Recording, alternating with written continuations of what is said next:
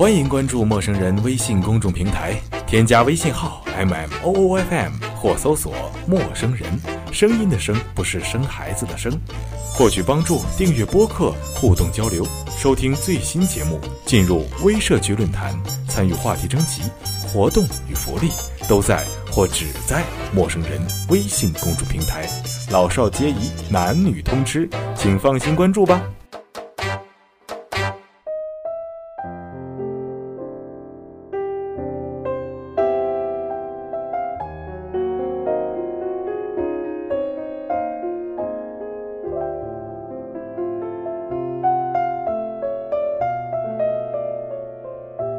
亲爱的听众朋友们，大家好，这里是陌生人广播，能给你的小惊喜与耳边的温暖，我是卓安娜。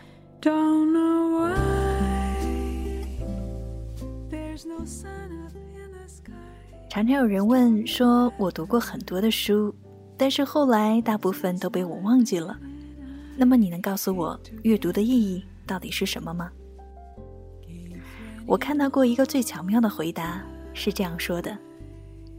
当我还是一个孩子的时候，我吃了很多的食物，大部分已经一去不复返，而且被我忘掉了。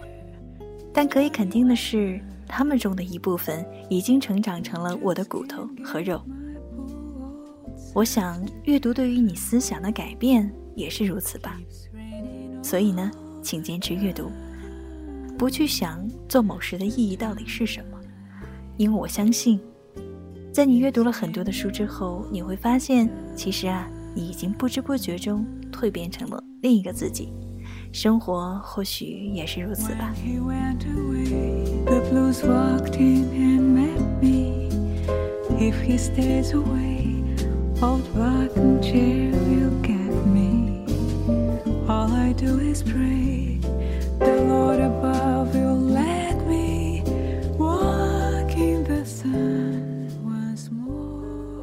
那么今天呢，在这里啊，周安娜很想推荐给大家一本书，叫做《京都山居生活》。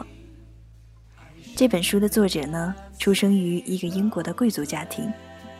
十九岁的时候，他就对贵族生活心生疑虑，为寻求心灵的归属，远赴印度修行冥想。后来呢，就去到了日本，做过英语教师。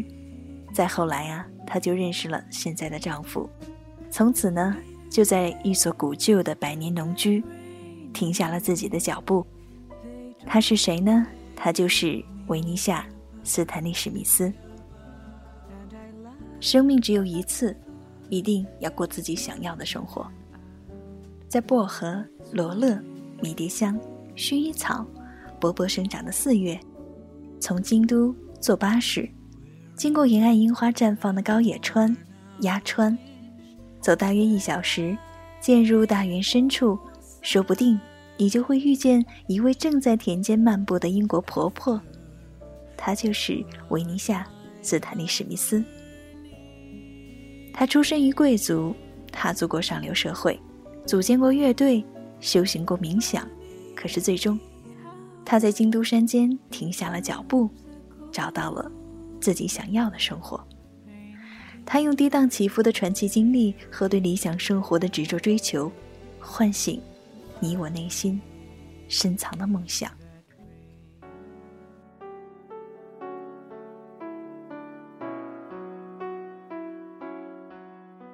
其实，幸福不在外面，而在你的内心。如果愿意，维尼夏本可以一生过着上流社会的生活。像他的母亲和祖辈一样，但是，这是自己想要的生活吗？进入社交界的第一年，维尼夏就逃离了。他尝试过各种工作，但总是不如人意。在迷茫没有方向的时候，受披头士的影响，维尼夏邂逅了冥想。如果将你追寻的幸福比作一座庭院，它呢，不在外面，而在你的内心。感知它最好的方法便是冥想。一位印度冥想大师弟子的一番话，让他的人生发生了很大的变化。而他呢，始终坚持着，一定要过自己想要的生活。大学毕业后，为追寻真我，维尼夏与八个小伙伴一起买了一辆二手的敞篷货车，沿着古丝绸之路来到了印度，在那里过了八个月，与自然融为一体的冥想生活。但是，维尼夏丝毫没有回英国的念头。受远东东方的尺度的诱惑，他乘船去了日本。一九九六年，怀抱院子里开满经典的英国花卉。编织烹调用的香草和做沙拉的蔬菜的梦想，维尼夏与丈夫、儿子一家三口在太原乡间买下一幢百年农居，种下满院香草，开始了闲适惬意的山居生活。夏日天静昼长，听得到薄荷、罗勒、迷迭香、薰衣草勃勃生长的声音。秋之七草随风摇曳的时节，用古法调制花草茶，制作手工皂，酿造梅子酒。闲时在薄雾笼罩的清晨，漫步田园深处，于暮色四合的河畔观赏柳荫点点。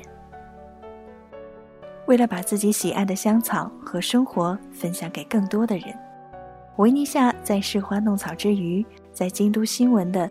维尼夏的大元日记专栏上连载随笔，同时呢到各地进行演讲。他的生活方式引起了大家的无限向往。日本的 NHK 电台也多次的专访报道，后来还拍成了电影版《维尼夏的四季庭院》。他说：“播种、浇水、收获，这些简单的活动让人心生对大自然的感激。”并体会到为人的乐趣。走进森林，踏上沙滩，或者来到河岸的那一瞬间，我都情不自禁的感慨：生活在这样一个地球上，真是一个奇迹。我歌颂这些美好的瞬间。对于我而言，庭院是美丽自然的缩影。于是他说：“生命只有一次，一定。”要过自己想要的生活。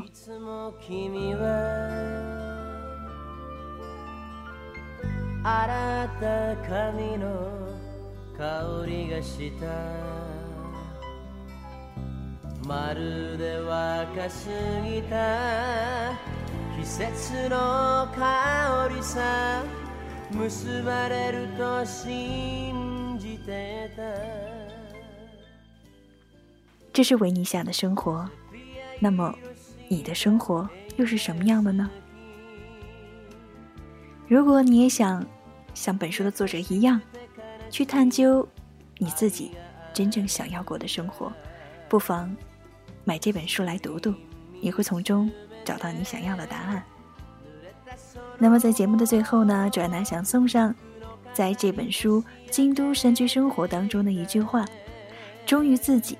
享受你的选择，过好每一天。人生就是当下活着的这一刻。这里是陌生人广播，能给你的小惊喜与耳边的温暖。